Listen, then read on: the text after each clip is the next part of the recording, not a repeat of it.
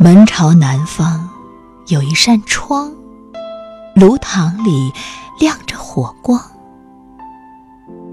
我的爱人，他静默地坐在窗前，戴着老花镜，读着我写的诗，与我的灵魂通话，想象我曾年轻的模样。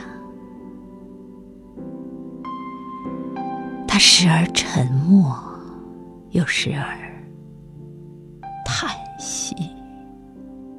他的眼神是那样忧郁、淡然。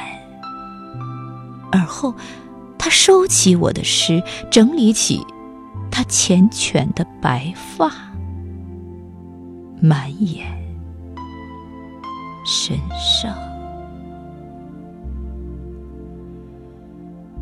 而我看到了这一切，但我绝不会过去给以安慰，我只是假装不理他，静静闭上双眼，在疲倦的